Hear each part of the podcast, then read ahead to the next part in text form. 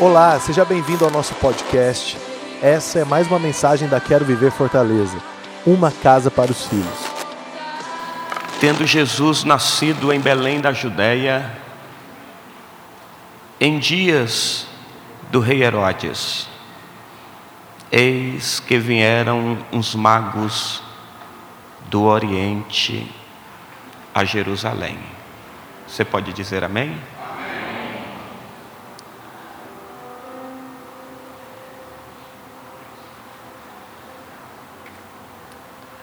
Na visão cíclica dos gregos, a terra não, ou a história, não se move em uma direção de consumação. Nessa metodologia cíclica, que fazia parte já dessa cultura aqui nos dias de Jesus, devido ao helenismo, ela não aponta para um fim, para uma conclusão de todas as coisas. E havia toda uma ideia fatalista de que todos os homens estão amarrados e sentenciados a viverem uma vida de sofrimento, nessa tragédia cíclica de repetições, de dores e de sofrimento. Esse fatalismo, ele parte da leitura de um segmento chamado estoicos ou o estoicismo, que era um fatalismo em que eles diziam que tudo já estava determinado pelos deuses, pelas divindades, e ainda que você tentasse lutar ou relutar para reinventar a vida, você seria sentenciado, pois não conseguiria mudar o futuro para você. Até então, isso é o que se predomina. Tem um livro chamado Aperte, que o escritor trata de uma invasão de ratos, ratos em uma certa cidade. E esses ratos eles trazem a peste bubônica e os médicos começam a trabalhar para tentarem paralisar, neutralizar a força dessa peste.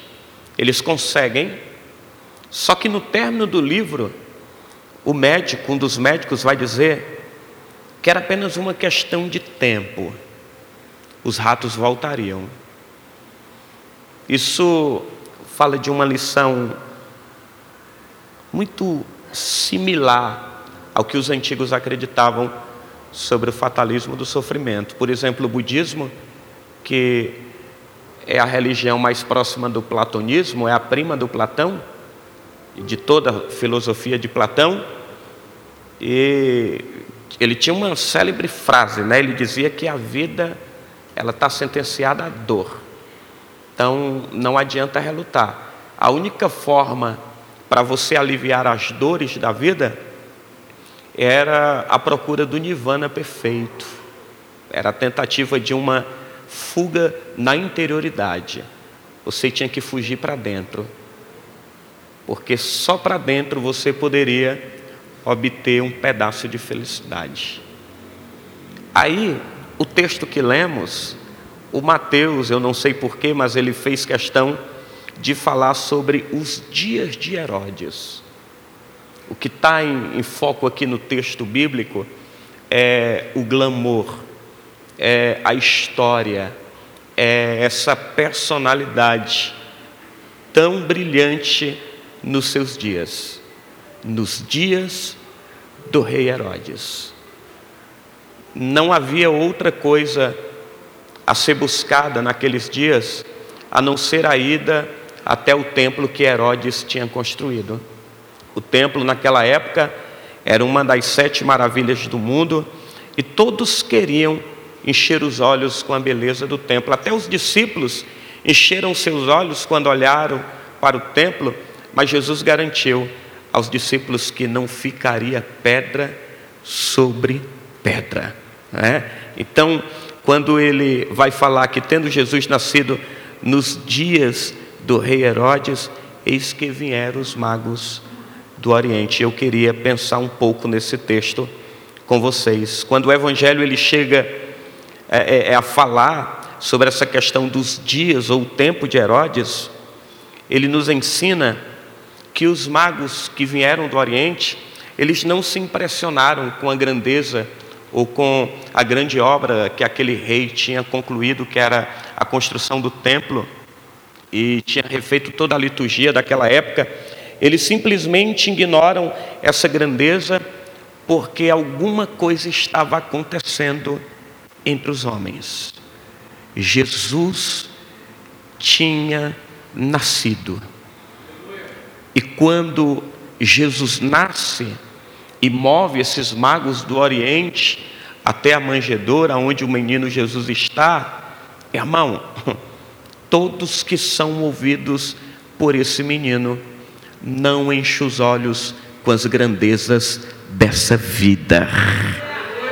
Todos aqueles que foram movidos por esse menino, por esse evangelho, pela luz do cristianismo, jamais irá se distrair com a arquitetura impressionante de Herodes. As coisas grandes não enchem o coração desses homens, as coisas belas dessa vida não amarram a vida deles presa ao ponto de ignorarem o menino que nasceu em Belém no dia da grandeza de um rei. E isso nos faz refletir sobre a importância do menino Jesus, da pessoa brilhante de Jesus que move os nossos corações em direção à simplicidade da vida, sem prender o nosso coração naquilo que é produzido pelo homem.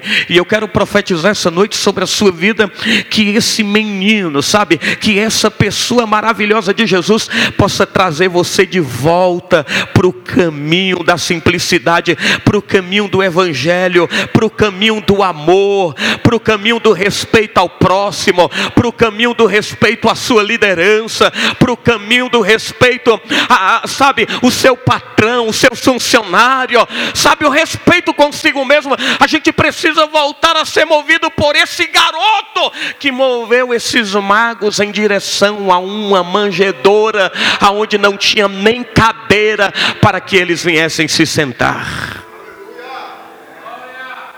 É Jesus que deve mover as nossas vidas. Você pode dizer isso para essa pessoa e diga: Jesus que pode mover, que deve mover as nossas vidas.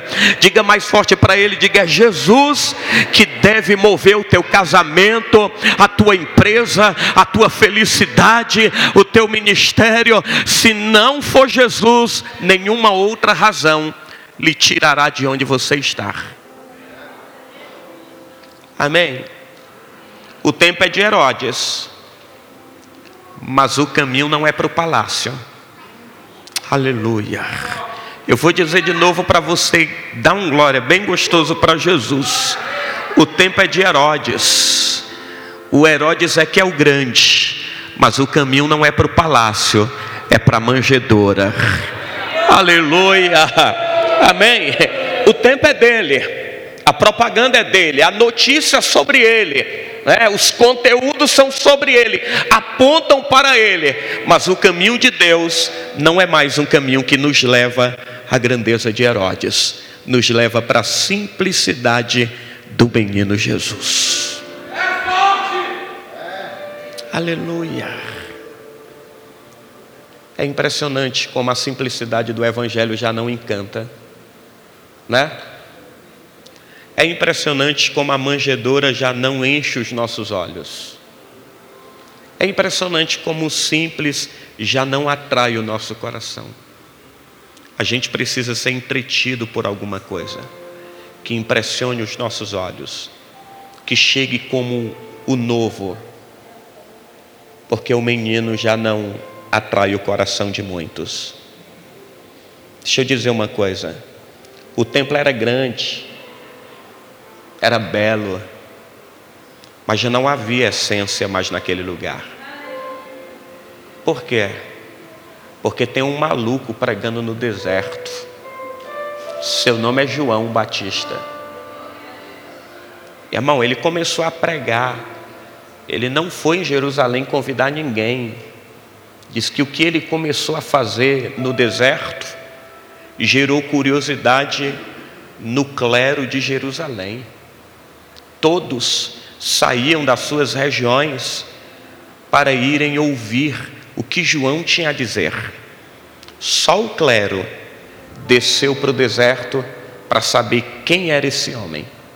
É tanto que quando eles chegam lá, eles não querem saber sobre o que ele está pregando, eles querem saber quem é ele. Quem és tu? Tu és o Messias prometido? És Elias? És Jeremias? É, és algum dos profetas? E João, a única coisa que ele fala é sobre quem ele não é.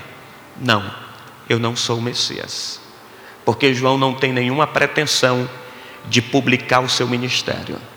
João não tem nenhuma pretensão de notoriedade, de ser notado, de ser aplaudido, de ser reconhecido, pois João sabe que ele tem que apresentar. Aquele que o fez aparecer nas margens do Rio Jordão, no deserto da Judéia. O que é que está acontecendo aqui nesse contexto? O que está acontecendo é que o templo já não é mais interessante. Deus, quando quer salvar o povo, trazer o povo de volta para o princípio, ele esvazia a estrutura do templo e faz uma geração pegar fogo no deserto para a glória de Jesus de Nazaré. Você está entendendo isso aqui, irmão? Você está entendendo essa verdade? Que quando Deus está no controle da igreja, quando Deus está no controle da nossa história, que não é cíclica, ela é linear, ela vai ter um fim, ela vai se consumir, ela um dia vai acabar. Então, quando Deus está no controle, ele esvazia a estrutura do templo e monta uma congregação no deserto pegando fogo. Aleluia. Deus esvazia o templo e enche o deserto. Irmão, só Deus faz isso. Só Deus faz isso. O tempo é de Herodes. Mas diga comigo, o caminho é para a manjedoura.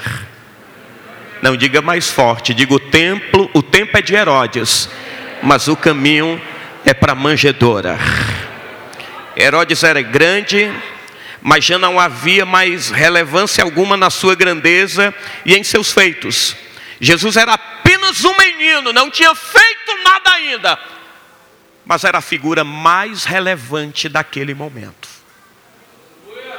É por isso que, quando ele sai das águas ao ser batizado por João, diz que o céu se abre, uma voz vinda do céu diz: Este é o meu filho amado Jesus não tinha feito nada ainda e o Pai já tinha revelado o amor dele pelo seu filho. Por quê?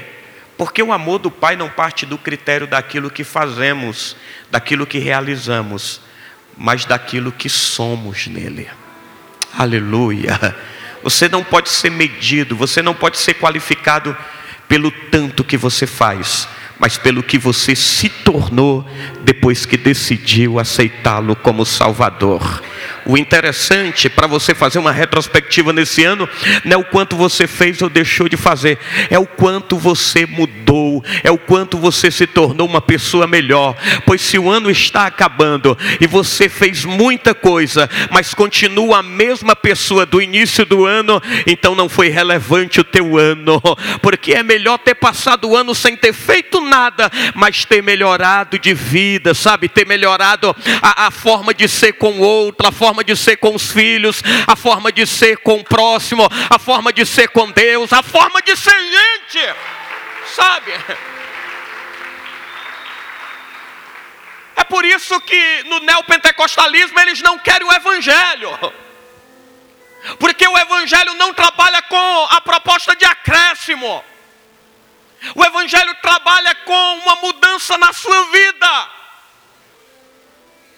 No neopentecostalismo, a mudança de vida se dá pelo carro novo que você compra. No evangelho, se dá pela vida nova que você manifesta.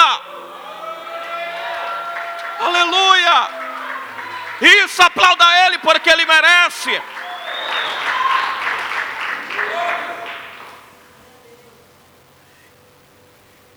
O que menos importa para o Evangelho é o que você fez. Pois o que está em questão aqui é quem você se tornou esse ano. Sabe, no final de tudo, os seus netos não vão querer saber do valor do carro que vocês têm. Eles vão querer saber como vocês conseguiram ser essa pessoa genial. E é isso que importa. Amém? Amém ou não amém? Por isso, Jesus não tinha feito ainda nada, mas já era a figura mais relevante daquele momento. Visto que a grandeza de um homem ela está no poder de atrair outros homens. E eu acho que não tem nada melhor do que atrair pessoas sabe, ser admirado. Não pelos talentos que você possui, mas pelo tipo de pessoa que você é. Ouvir de alguém que ele deseja ser igual a você, que ele admira o, o teu gesto, o teu coração. Eu acho que essa é a grandeza de um homem. É quando ele consegue fazer com que o semelhante deseje ser igual a ele igual no aspecto de humano, de gente, de gente boa de Deus. Amém? A gente deseja os talentos sem conhecer o caráter. A gente deseja, sabe, a habilidade sem conhecer a história. Se Deus hoje fosse entrar aqui e dissesse, Ricardo, senta ali que hoje eu vou pregar sobre Noé. Eu quero falar de Noé hoje no culto. O que, que Deus tinha para falar de Noé para nós hoje? Imagine Deus entrando aqui com um livro do tamanho da eternidade. Disse: Hoje eu vou pregar para vocês sobre Noé. O que é que ele ia falar sobre Noé? Talvez nós falaríamos que Noé fez história porque construiu a arca, porque parece que falar de Noé e não falar de arca é contar uma história incompleta, porque parece que são dois elementos inseparáveis. Noé e a arca, arca e Noé. Você fala de, de arca para uma criança, ela lembra do Noé. Fala do Noé, lembra da arca, porque não dá para separar. Mas o que Deus tinha para falar desse homem? Deus só tinha uma coisa para dizer desse homem.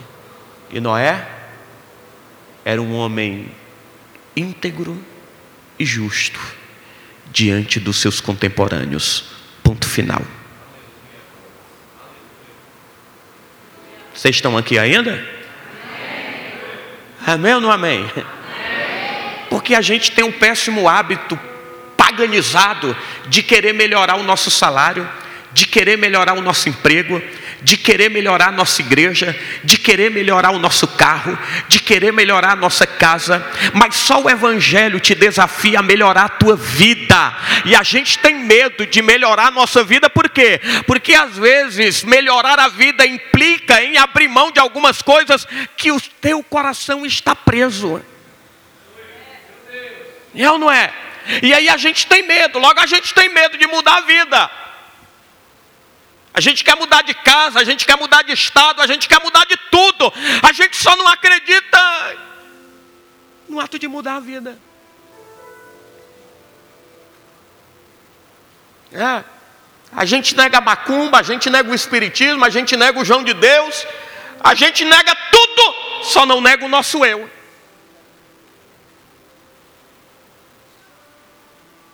É.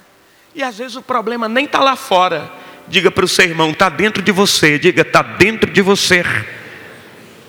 Por isso, quando o Evangelho chega, hum, sua notícia abala as estruturas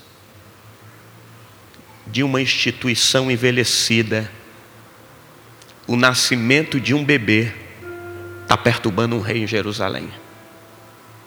O rei está perturbado porque alguém disse que o menino nasceu. E, e olha que interessante, os magos chegam e diz: Você conhece a história sobre o menino? É porque nós vimos a sua estrela. E os magos em nenhum momento estão interessados em ficar no palácio, em se deleitarem por meio daquilo que Herodes tem a oferecê-lo. Por quê? Porque eles têm um propósito. E quem tem um propósito não se distrai em qualquer lugar. Amém, irmãos? Quem tem um propósito não se impressiona com a comida do palácio. Não se impressiona com a dormida do palácio.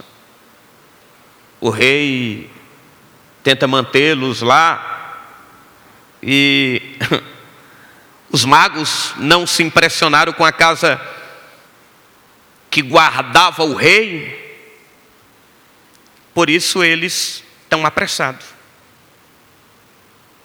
E vão. Quando eles estão indo, o rei diz: Se vocês acharem o menino, voltem por aqui e me digam.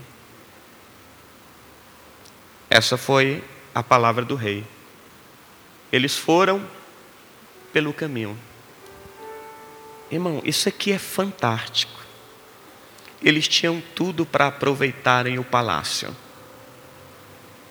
Mas não dá para aproveitar alguma coisa quando no caminho a única coisa que queremos é o Cristo. Sabe, não tem nada mais fantástico do que a pessoa de Jesus Cristo de Nazaré, quando move um coração de um homem, não importa por onde esse homem passe, nada vai segurar ele por muito tempo naquele lugar, pois tem um Cristo que está movendo ele em direção da sua presença. Quem pode adorar a esse Jesus que é maravilhoso? Quem pode dizer que ele é grande, que ele é poderoso? Por isso eles não se impressionam. Eles não se impressionam com a casa que guardava o rei, mas se impressionam com um rei que nasceu que nem casa no momento tem. Eles não se impressionam, não prende o coração deles na casa que guardava o rei Herodes, mas prendem o coração deles a um rei que nem casa ainda tem. Você está entendendo? Você está entendendo a proposta do Evangelho? Não é sobre o lugar, é sobre uma pessoa. Não é sobre uma estrutura física, não é sobre uma casa, não é sobre uma moral, é sobre uma pessoa.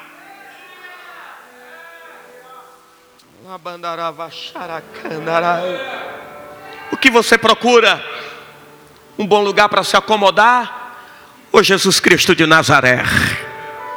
Porque quem procura Jesus Cristo de Nazaré, não importa se ele esteja na manjedoura ou numa maloca indígena, aonde ele estiver, ali haverá um pedacinho do céu para celebrarmos ao nome do Eterno. Não importa. Por isso,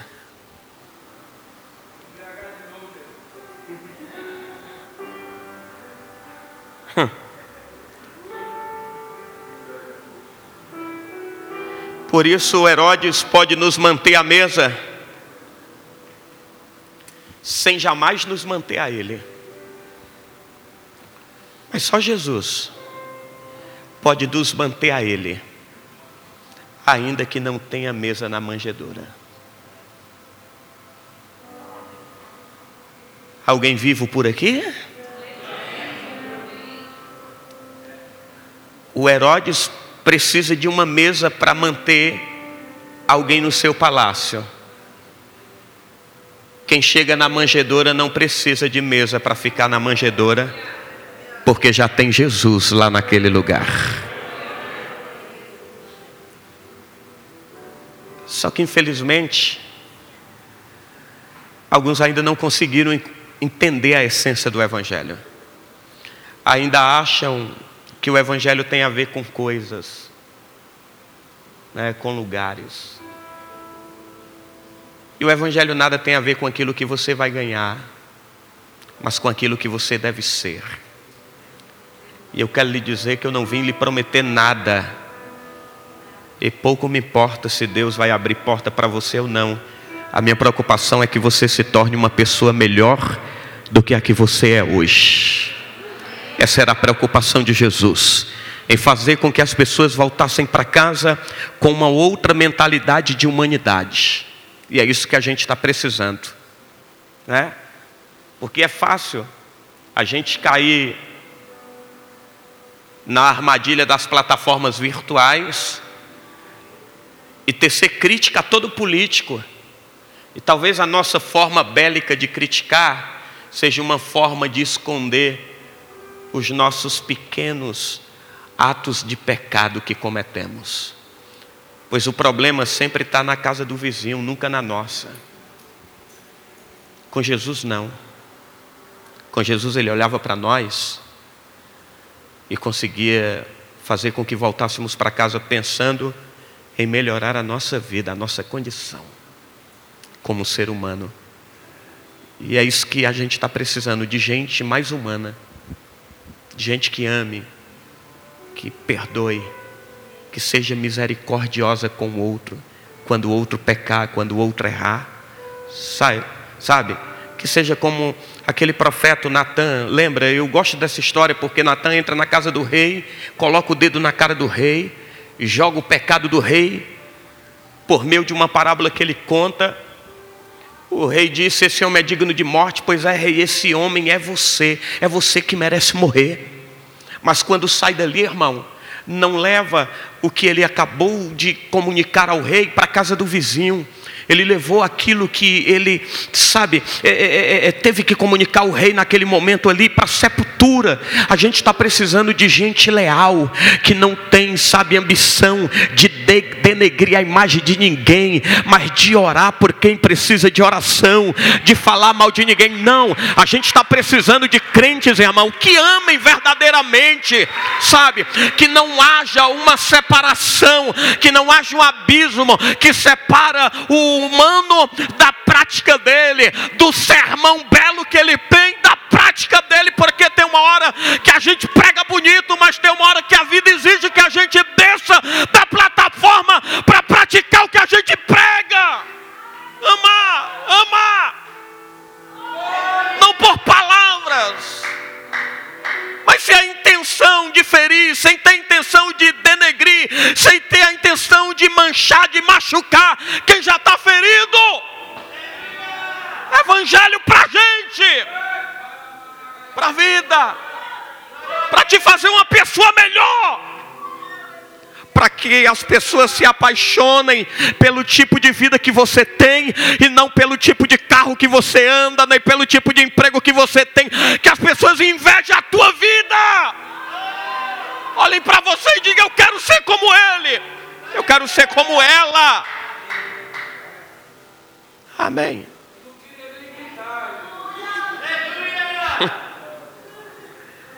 Aleluia.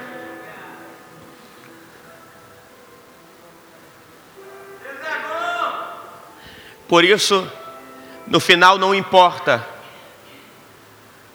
aonde você foi gerado, se na manjedoura ou no palácio. O que realmente importa é quem te gerou para esse propósito. É quem te projetou para esse propósito. É por isso que o João, ele é enviado de Deus. O texto diz enviado de Deus. Porque o enviado, ele é diferente do preparado. Tem gente que foi preparada para ocupar uma posição e talvez morra naquela posição. Mas o enviado, ele não tem posição, ele tem um propósito ele vai funcionar aonde ele chegar, independente de posição.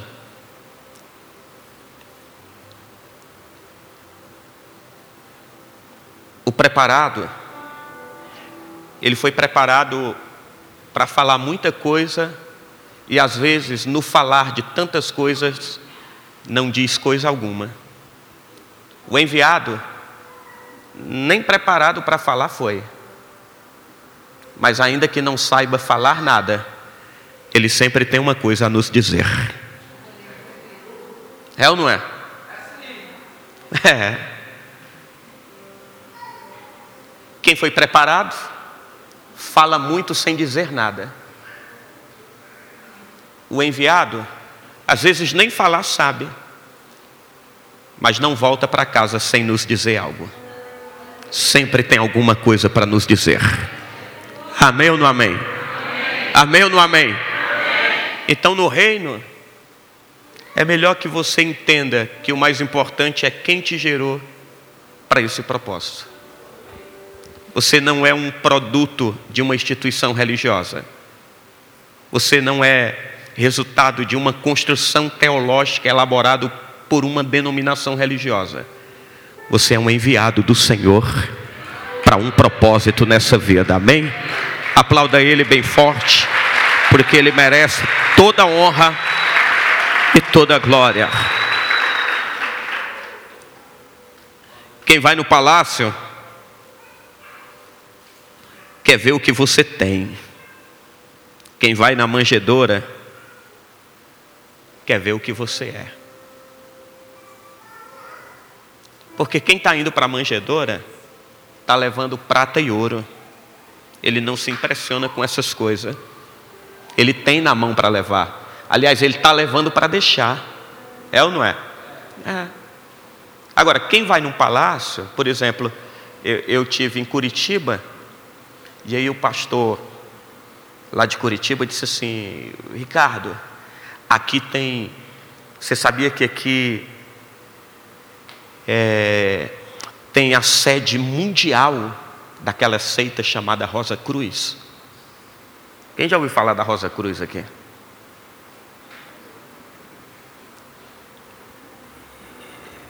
E é aberta ao público. Eu disse, pois eu quero ir lá ver. E fui lá. E aí tem um museu, tem a sala que você pode visitar e você vai se impressionando com toda a história que é associada com a história faraônica, enfim, e, e, e toda aquela ideia de cristais, de cristais, enfim. E eu fui me impressionando com a estrutura. Eles têm um, um, um, uma múmia no estado de conservação lá, são duas, e é um negócio diabólico, é um ambiente pesado. O sul, né, a região que eu estava, que é a região de Pinhais, São José dos Pinhais, onde ocorreu o caso com aquele jogador. É, Para você ter ideia, em cada, para cada uma igreja evangélica é dois centros de umbanda. Então é muito pesado. Você chega, primeira vez que eu fui para lá, eu passei dois dias angustiado e depressivo. Eu não sabia o que era. Né? E, e, e aí, o Espiritismo lá é muito forte. Mas eu fui lá porque eu queria ver. E eu me impressionei. Agora, quando aqueles magos foram até a manjedoura, eles não foram para se impressionar com a estrutura do lugar. Eles foram para saber, eles foram para ver quem era aquele garoto. Eles se apaixonaram pela pessoa de Jesus. Por isso eles ofereceram oferta e adoraram o Senhor. Engraçado, e, e o Herodes diz: Vão, vocês encontrem, voltem e me digam. Ele foi, eles foram, voltaram. Voltaram? Fizeram o quê? por outro caminho. Por quê? Porque quem encontrou o menino nessa vida, irmão, não deseja voltar para os palácios da vida. Amém ou não amém?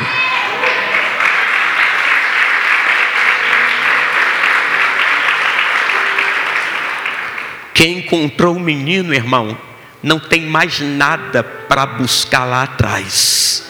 Ainda que o palácio de beleza tenha ficado lá atrás, nada mais encanta os nossos olhos, porque uma vez que os seus olhos viram o Rei da Glória, já não há mais necessidade de se ver mais nada nessa vida, não há outra beleza que possa encher os teus olhos como a beleza do menino.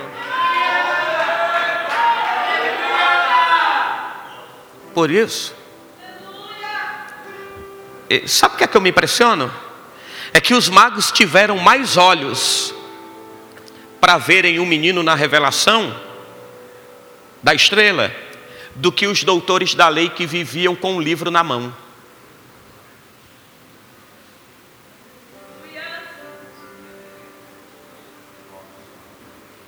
Isso aqui revela o fracasso de uma religião vazia cheia de dogmas e nada de vida.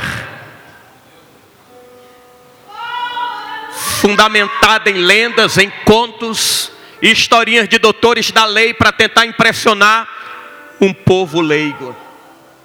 Mas aqueles magos que nada tinham com a tradição judaica, que nada tinha com os costumes judaicos, eles tiveram mais olhos para enxergar o menino na estrela do que os doutores da lei que estudavam essa palavra dia e noite.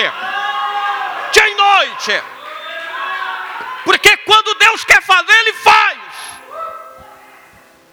Porque uma das indagações que fizeram a respeito de João Batista foi: como que um cara está funcionando sem possuir vínculo algum com a nossa tradição? Irmão, você não precisa de vínculo nenhum com religião alguma, uma vez que Deus te gerou para um propósito nesta vida. Amém ou não amém? Uma vez que você é fruto da vontade do eterno, vá e produza. Esse é o absurdo de ver gente sem vínculo à religião funcionando a partir de um Deus que move gente nessa terra.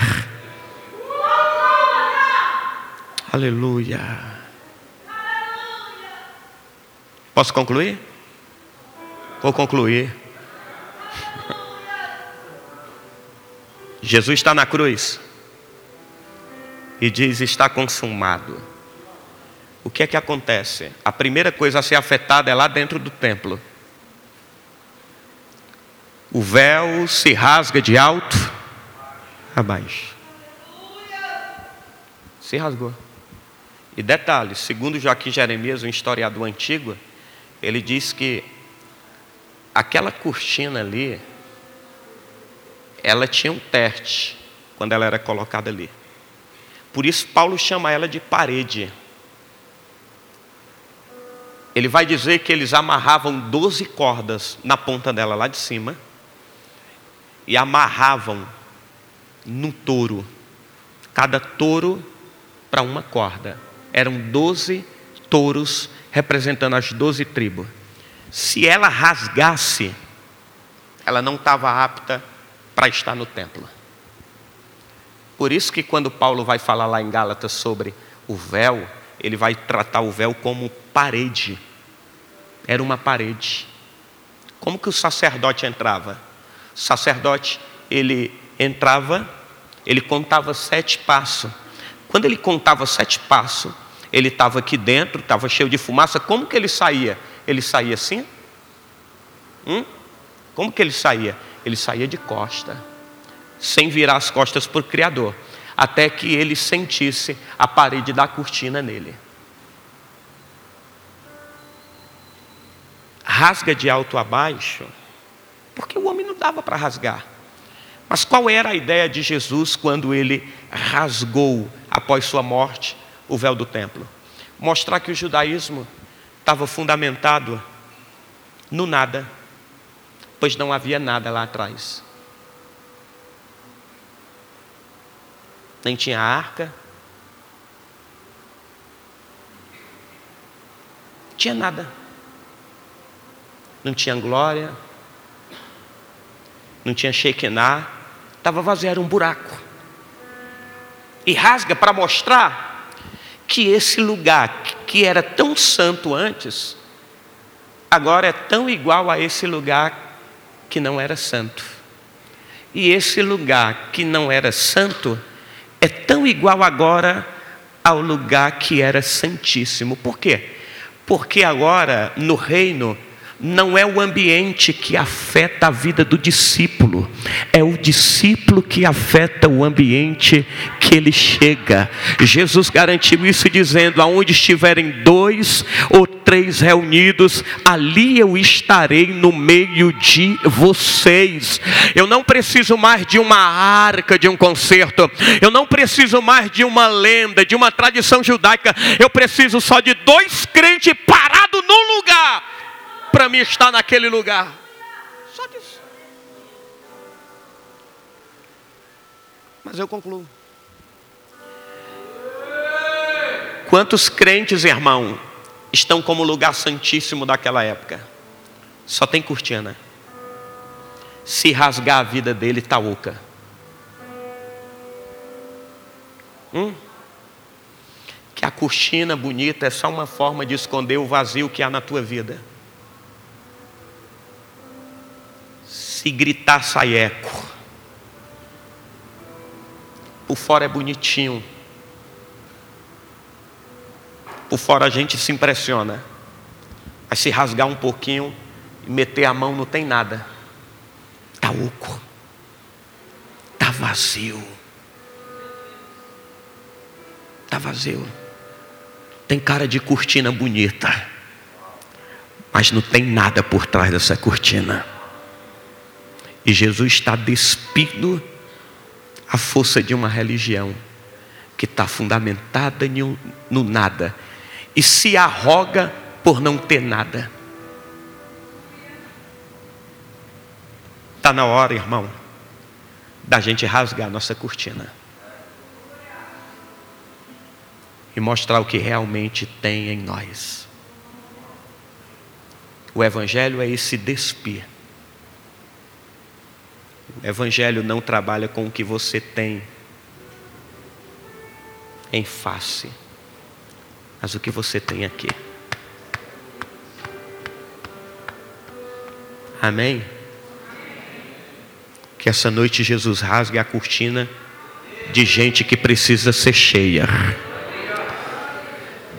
Que Jesus hoje rasgue a cortina de gente que precisa voltar para casa cheia do poder de Deus.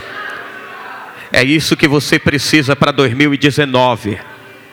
Não é de um emprego, não é de dinheiro, não é de casa, não é de roupa nova. Você precisa hoje rasgar essa cortina e deixar o Evangelho encher a tua vida para você voltar para casa cheio. Cheio. Aplauda ele aí, vamos aplaudir. Vamos ficar em pé no nome de Jesus.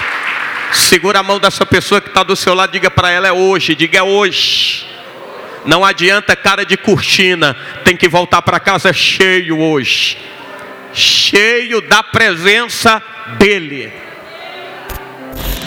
Fique por dentro de tudo que está acontecendo na nossa casa através do nosso Instagram, arroba Quero Viver Fortaleza. Deus abençoe e até a próxima.